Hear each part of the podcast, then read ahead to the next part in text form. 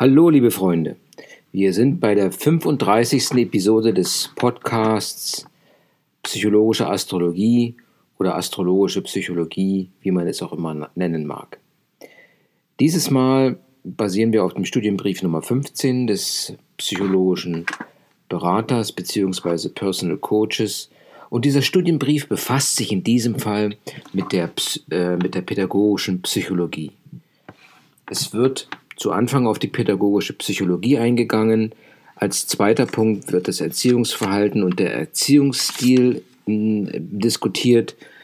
Ähm, weiterhin geht es um die Internalisierung von Normen und Werten.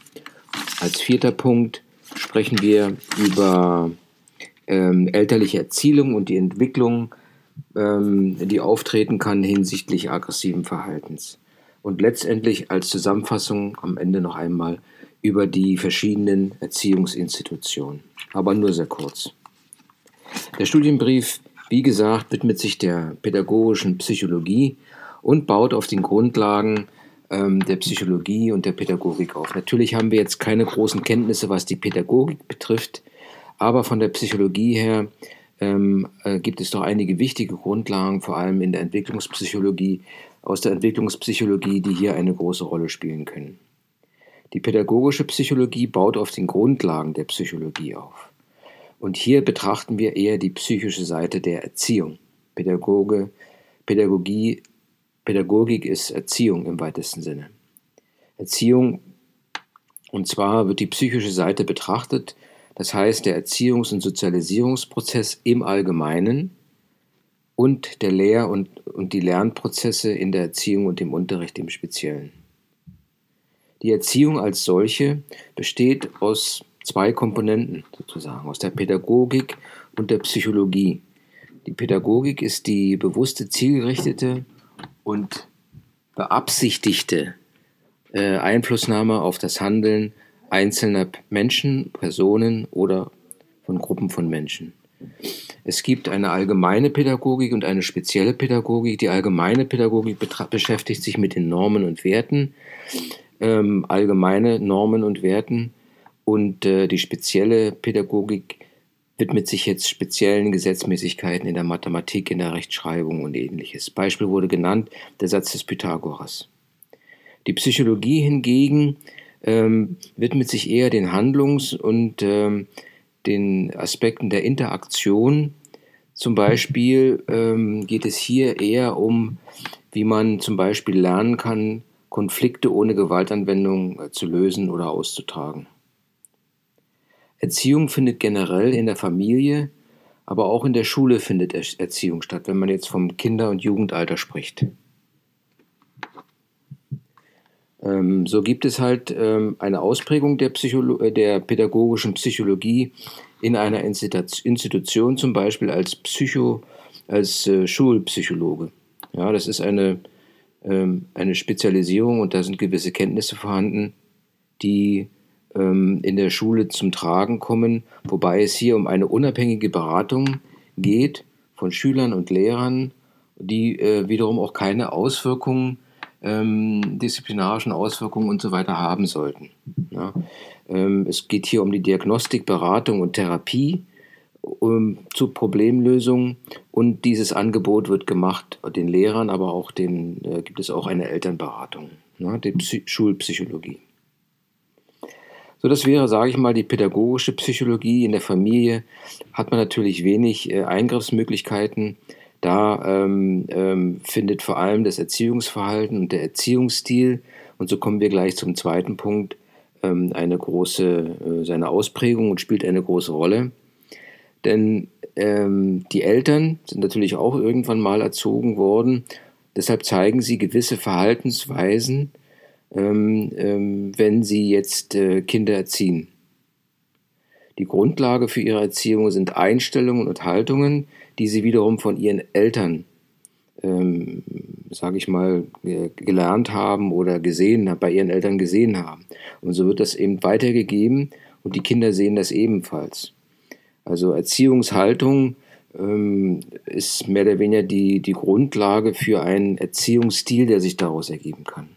So kann die Erziehungshaltung, man kann eine, eine menschliche Grundhaltung haben, die tolerant und großzügig ist oder auch autoritär und fordernd, eine Haltung, die abweisend oder herzlich ist, emotional oder sachlich. Das heißt also, diese Haltung wirkt sich unmittelbar auf die Erziehung der, ähm, der Kinder in dem Falle an, die einem ja anvertraut sind. Und da gab es halt eine große Diskussion in den 80er und 90er Jahren hinsichtlich der elterlichen Erziehung, wo auf der einen Seite gesagt wurde, nein, ähm, die elterliche Erziehung spielt gar keine Rolle, denn die Kinder können, vorausgesetzt sie befinden sich ein, in einem normalen Umfeld, die Kinder können äh, aufgrund ihrer genetischen Ausstattung schon ähm, mit der ganzen, ähm, ähm, äh, mit der Bandbreite der Entwicklungserfahrung zurechtkommen. Es gibt allerdings äh, auch dann natürlich die Gegenvertreter, die da behaupten, dass die Art und Weise, wie die Eltern ihre Kinder erziehen, ähm, durchaus auch ungünstige Entwicklungsbedingungen kompensieren kann. Also sie kann, können den Kindern helfen, ähm, in diesen ungünstigen Entwicklungsbedingungen doch noch einen gewissen, äh, gewisse Normen äh, oder Werte sich anzueignen, die jetzt nicht unbedingt den, die der ungünstigen äh, Bedingungen sind. Wir haben gesagt, das Erziehungsverhalten prägt dann auch gewisse Erziehungsstile und die elterlichen Erziehungsstile sind ein Mix von Einstellungen und Haltungen und Handlungsweisen und ebenfalls nicht sprachlichen Ausdrucksweisen. Und diese dienen halt in der Inter werden in der Interaktion mit Kindern benutzt. Und so kann, hat man dann ähm, ähm, drei oder vier, je nachdem, wie man es betrachtet, Erziehungsstile definiert. Der erste wäre der autoritative, der autoritative Stil, der werden wir im weiteren Verlauf sehen, der bevorzugte ist, ähm, beruht mehr oder weniger darauf, dass man ähm, gewisse Erziehungsmethoden oder naja, Erziehungsweisen oder Erziehungsverhalten dem Kind erklärt und auch ähm, die Motive für gewisses Erziehungsverhalten erklärt. Das heißt also, das Kind wird hier ein, mit einbezogen, natürlich immer auf der Ebene, ähm, sodass das Kind es versteht. Als zweiter großer Erziehungsstil wird, die, wird der autoritäre Erziehungsstil betrachtet, wobei hier das, äh, die Motive der Kinder nicht mit einbezogen werden. Also es interessiert in dem Falle nicht, was die Kinder veranlasst hat zu, zu dieser Haltung weshalb sie jetzt in Anführungsstrichen bestraft werden, sondern es wird einfach ähm, unvermittelt sozusagen äh, das Kind entsprechend äh, bestraft oder äh, bekommt halt da eine gewisse Ansage, sag ich mal. Ne? Dann gibt es das äh, Permissive als dritter Erziehungsstil, den Pers äh, der permissive ähm, Erziehungsstil, der sich wiederum in zwei verschiedene untergliedert, und zwar den nachgiebigen und den vernachlässigenden. Das sagen eigentlich die Wörter schon. Der nachgiebige hat irgendwie etwas mit Toleranz zu tun und der vernachlässigende eher mit Gleichgültigkeit. Es ist schwierig, Erziehungsstile einzuschätzen und äh, wenn man das so sich einfach ähm, ad hoc ansieht, ist es immer nicht so leicht möglich, Erziehungsstile einzuordnen. Äh, man muss deshalb aus verschiedenen Blickwinkeln versuchen, diesen Erziehungsstil zu erkennen. Und zwar äh, erstmal eine Selbstbeurteilung, ganz klar, so wie man das äh, selbst sieht, seine, ähm, sein eigenes Wertesystem etwas in den Kontext stellen und in den Kontrast stellen und verstehen, inwieweit jetzt hier ähm, ein äh, bestimmter Erziehungsstil vorhanden ist. Man sollte sich auch konsultieren, andere Leute, die vielleicht die Menschen, die Eltern, die Erziehenden in einer anderen Situation erlebt haben, dass man da vielleicht eine Beurteilung bekommt. Und natürlich am günstigsten ist es die Interaktion zwischen Eltern und Kind einfach zu beobachten. Wenn man so eine Situation schafft, kann man sehr gut und eigentlich ziemlich schnell ein nochmal neue Hinweise über den Erziehungsstil bekommen. Wir hatten schon vorhin erwähnt, dass der autoritative Erziehungsstil doch der bevorzugte ist, weil Untersuchungen haben, es gibt Langzeituntersuchungen und andere Untersuchungen ähm, haben gezeigt, äh, dass ähm, mit diesem Erziehungsstil doch vor allem Fortschritte ähm, in der psychosozialen Reife also größere Fortschritte erzielt werden in der psychosozialen Reife, dass festgestellt wurde, dass die Kinder eine größere Bereitschaft haben zu prosozialem Verhalten, Kinder können sich eigentlich besser kontrollieren später, wenn sie größer werden. Und ähm, es gibt weniger nach außen gerichtete Verhaltensprobleme, so wie es weniger nach innen gerichtete Verhaltensprobleme gibt. Es gibt in äh, vernachlässigt erzogene Kinder, ähm, dieser, dieser permissive Stil kann durchaus zu Verhaltensproblemen führen. Ähm, äh, oftmals prägt sich hier ein geringes Gefühl von Selbstkontrolle heraus und eine gewisse niedrige psychosoziale Kompetenz. Autoritär erzogene Kinder ähm, zeigen später ähm, wenig nach außen gerichtete Verhaltensprobleme, sind oftmals gute Schüler, haben aber mitunter ein geringes Selbstvertrauen und unterschätzen die eigenen schulischen und sozialen Möglichkeiten. Nachgiebig erzogene Jugendliche, ähm, die im Kindesalter nachgiebig erzogen wurden, sind oftmals schulisch desinteressiert, haben Disziplinprobleme, also das typische antiautoritäre Verhalten, jetzt das Gegenstück zu dem autoritär Erzogenen sozusagen. Und sie haben aber, ähm, treten oftmals sehr selbstbewusst auf, haben ein hohes Maß an, relativ hohes Maß an Selbstvertrauen und eine relativ große soziale Kompetenz. Das wären nochmal diese vier ähm, ähm, Erziehungsstile, autoritative, vernachlässigend, permissive Stil, dann der autoritäre, Stil und der nachgiebig, ähm, der nachgiebig permissive äh, Stil. Diese vier kann man durchaus gut unterscheiden. Nun kommen wir zum dritten Punkt und hier geht es um die Internalisierung von Normen und Werten. Interessant, weil das Kind wächst ja in einem Umfeld auf und muss sich halt in dieses Umfeld hineinfinden und äh, gewisse Normen, die dieses äh, soziale Umfeld äh, zusammenhält, akzeptieren und sich darin zurechtfinden.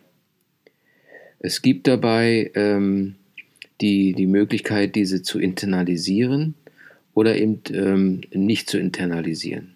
Na, man kann sich, ähm, wenn man etwas gelernt hat, eine Norm, kann das bedeuten, dass man sich so verhält und ähm, nicht etwas tut, um etwas dafür zu bekommen, zum Beispiel, sondern weil es halt einer, äh, dem eigenen äh, Wohlempfinden dient.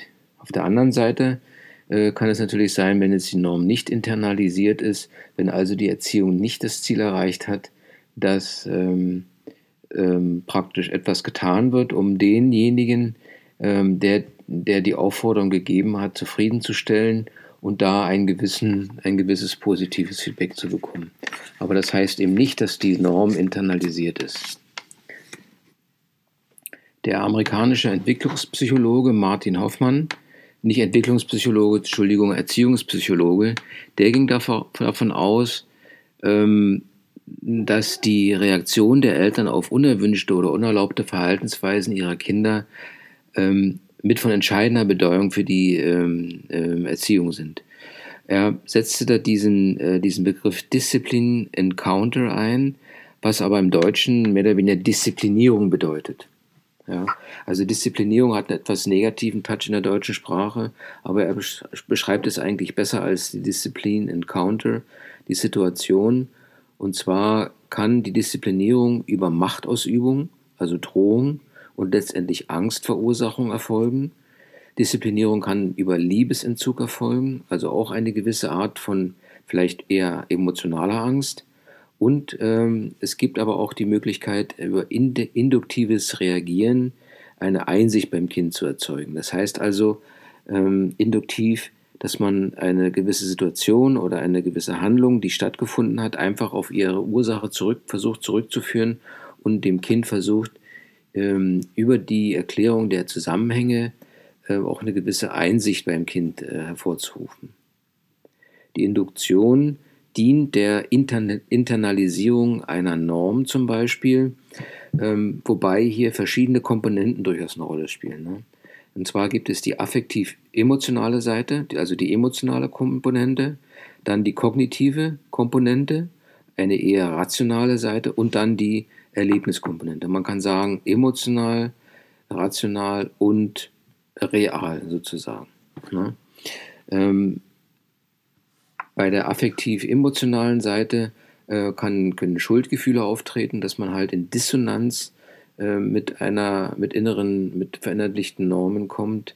Bei der kognitiven nimmt man praktisch die Folgen vorweg, weiß also schon, was eintreten wird, wenn man diese oder jene Norm verletzt zum Beispiel.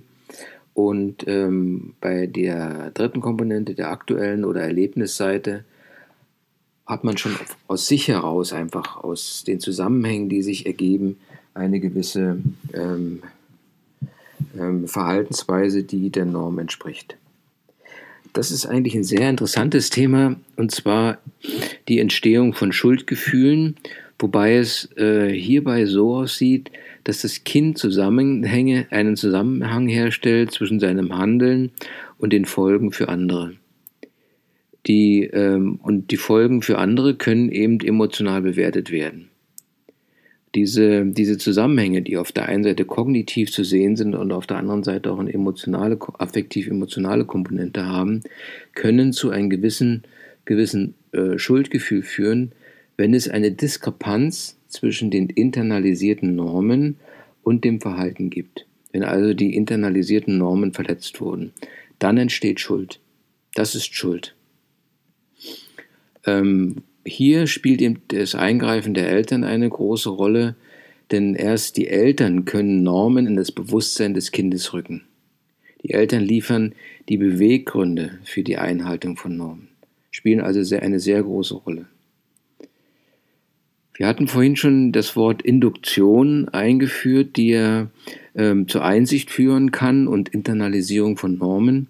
Hier geht es darum, dass eine Botschaft wahrgenommen wird die Botschaft wäre dann die Induktion, ähm, und zwar, ähm, wenn jetzt die Eltern eingegriffen haben, wird diese Induktion, diese Botschaft wahrgenommen als mit positiver Absicht abgegeben. Ja, das sind die beiden, sind, ist die erste Komponente der Induktion, die der Grundlage für die Internalisierung einer Norm dient. Und die zweite, das zweite Element ist die Akzeptanz, und zwar, wenn die Erziehungsmaßnahme als angemessen angesehen wird und ähm, praktisch äh, äh, angemessen äh, als angemessener äußerer Druck auf die oder Reaktion auf ein gewisses Verhalten angesehen wird. Als erstes muss überhaupt wahrgenommen werden, dass jetzt da etwas falsch gelaufen ist, ähm, dass derjenige, der diese Botschaft sendet, also versucht zu induzieren, dies mit positiver Absicht tut und dass das, ähm, das Maß der Strafe in Anführungsstrichen oder der Korrektur dem Verhalten angemessen ist. Spätere ähm, Erziehungspsychologen haben dann natürlich das auch weitergeführt. Und zwar, ähm, dass jetzt das nicht nur ein Einweg ist, dass die Eltern bei der Internalisierung über Induktion von Normen helfen, sondern dass es äh, die Internalisierung ein bidirektionales Sozialisierungsmodell ist. Das heißt also, dass das Verhalten der Eltern auf die Normen und Einstellungen der Kinder Auswirkungen hat, aber auch, dass das Verhalten der Kinder auf Normen und Einstellungen der Eltern Auswirkungen hat. Also eine Interaktion bidirektional zweiseitige äh, Sache ist. Die elterliche Erziehung, und jetzt äh, kommen wir zu dem vierten Punkt, ähm, und hier wird eigentlich erstmal nur das aggressive Verhalten so ein bisschen ähm, in den Vordergrund gestellt und wo es herkommt und ähm, wie elterliche Erziehung, welche Rolle elterliche Erziehung spielt. Es werden zuerst drei verschiedene Begriffe differenziert. Und zwar gibt es das antisoziale Verhalten, Aggressivität und Aggression. Ähm, das antisoziale Verhalten ist etwas, ähm, ein Verhalten, das aufgrund egoistischer Motive ähm, Bedürfnisse anderer Personen oder gar der Gemeinschaft verletzt wird. Verletzt. Mhm. Aggressivität ist eine Eigenschaft oder sagen wir so auch eine Disposition zu aggressiven Reaktionen und dies ist eher ein Persönlichkeitsmerkmal. Wir wissen, Persönlichkeitsmerkmale können auch anerzogen sein, aber sie haben eben auch eine gewisse Vererbungskomponente. Aggressionen als solche ähm, sind oftmals eine einmalige Handlung oder eine wiederholte Handlung, ähm, die das äh, Ziel hat, eine andere Person zu schädigen. Ja, so haben wir dann praktisch drei Abstufungen. Einmal die äh, Veranlagung, also eher ein Persönlichkeitsmerkmal, dann eine Verhaltensform, das antisoziale Verhalten und die Aggression ähm, äh, ist, ähm, ist eher eine einmalige Handlung. Ne? Antisoziale Verhaltung, Verhalten ähm, ist eher eine Einstellung teilweise. Welche Faktoren haben nun ähm, ähm, Einfluss auf diese verschiedenen Formen von aggressivem Verhalten? ein wichtiger Einfluss ist, haben natürlich die, Gleich, äh, die Gleichaltrigen auf das Verhalten. Und hier gibt es ähm, die sogenannten, sogenannte Early Starter und Late, oder das Late Starter Modell. Ähm, der Early Starter, da werden die ähm, grundlegenden sozialen Fähigkeiten im frühen Kindesalter nicht ausreichend verinnerlicht. Ja? Und das Tragische hier ist, dass Nachlernen äh, besonders schwierig ist bei diesen Fällen. Die, das Late Starter Modell oder Erklärungsmodell für aggressives Verhalten hm, bezieht sich eher auf ähm, ältere Jugendliche im Alter von 12 bis 15 Jahren, ähm, die in ihrer Kindheit äh, soziale Fähigkeiten und Kompetenzen erworben haben. Ähm, und diese Fähigkeiten ermöglichen später, sich aus dem antisozialen Bereich wieder zu lösen. Es ist irgendwie ein Teufelskreis, denn wenn man mal die Early Starter betrachtet, also diejenigen, die äh, keine grundlegenden sozialen Fähigkeiten sich aneignen konnten, ähm, dass sie ähm, oftmals aus ähm, solchen Familien kommen, kommen, wo diese Werte gar nicht vermittelt werden und wo auch die Eltern schon ein negatives Vorbild liefern, denn die Kinder lernen von den Eltern das Sozialverhalten durch Nachahmung. Ganz wichtig. Und wenn das Sozialverhalten der Eltern daran besteht, dass man sich gegenseitig anbrüllt oder gar schlägt, dann kann es durchaus sein, dass ähm, diese Nachahmung beim Kind ähm, eine gewisse Präsenz hat. Das kann sich dann durchaus ähm, erstmal innerhalb der Familie darin äußern, dass man ähm, nicht gehorcht oder rumjammert oder eine Widerrede hat. Später, wenn man, äh, wenn das Kind äh, seiner eigenen Kräfte sich bewusster wird, kann es zu Wutausbrüchen, Aufstampfen und Schlägen kommen. Ähm, auch dies ist, ähm, sollte man ähm, ganz stark beachten. Und ähm, wenn man, wenn dieses, wenn das in, in, im sozialen Umfeld ebenfalls auftritt, dann kann es auftritt, dann kann es passieren, dass da das Kind Ablehnung durch andere Kinder erfährt. Das wiederum bringt dann Leistungsprobleme mit sich und schon ist eigentlich die schiefe Bahn vorgezeigt. Also das zeigt einfach mal so eine Art Teufelskreis, ähm, beruhend auf dem Fakt, dass Kinder, dass Eltern, äh, dass Kinder das Verhalten der Eltern nachahmen und dass eigentlich die Eltern eine große Vorbildwirkung haben. Auch wenn sie jetzt nicht ähm, proaktiv erzieherisch tätig werden, schon ihre Interaktion mit dem Partner ist für das Kind ein Moment, um gewisse Werte oder Einstellungen zu verinnerlichen, zu internalisieren. Wir hatten gesagt, als letzten Punkt kommen wir auf die Erziehungsinstitutionen zu sprechen. Ähm, natürlich hat die Familie den größten, äh, den, die größte Auswirkung, aber jetzt von der Gesellschaft werden Kindergärten oder Kindertagesstätten bereitgestellt. Auch hier müssen, äh, müssen haben die Eltern eine Verantwortung, äh, solche Kindergärten zu finden, die äh, natürlich auch mit den äh, Werten und Normen der Familie in Übereinstimmung sind. Ähm, Schule hat eine ganz wichtige Rolle als Erziehungsinstitution und es gibt Heime als äh, familienersetzende Institutionen für Kinder, die halt äh, aus irgendwelchen Gründen aus, dem, aus der Familie herausgelöst werden oder ihre Eltern verloren haben. Die Sozialpädagogik als solche ist auch eine Institution, wobei jetzt eher da Berater, Beratung eine Rolle spielt und Begleitung und Unterstützung. Eine wichtige Rolle in der Erziehung spielen die Massenmedien. Auch hier ähm, wird viel vermittelt, wird ähm, natürlich, werden natürlich gewisse Möglichkeiten der Nachahmung geboten. Wichtig für, das, für den Jugendlichen, für das Kind äh, sind die gleichaltrigen Gruppen, Später kommt dann die Selbsterziehung hinzu große Rolle spielen ebenfalls Freundschaften und Partnerschaften äh, für die Erziehung und für die Verinnerlichung von Normen und Werten. So, das wäre nochmal der, ähm, der Ritt durch die pädagogische Psychologie. Ein sehr interessantes Thema. Es gibt eben halt Zusammenhänge. Das große Learning ist hier, dass äh, Kinder, die durch Nachahmung lernen, dass ihnen einfach vorgelebt werden muss. Die Werte, die man selbst vertritt oder die man selbst predigt, ähm, sollte man den Kindern auch vor, vorlernen, vorleben sozusagen. Dies war nun die 35. Episode des Podcasts, der wahrscheinlich immer noch seinen Namen sucht, aber eher jetzt in die psychologische Richtung geht. Ähm, jo, ich hoffe, das war wieder etwas äh, interessant, diesmal sehr intensiv wieder. Bleibt dran, sei ein guter Psychologe oder Astrologe, in dem Falle eher Psychologe. Bis zum nächsten Mal. Bye bye.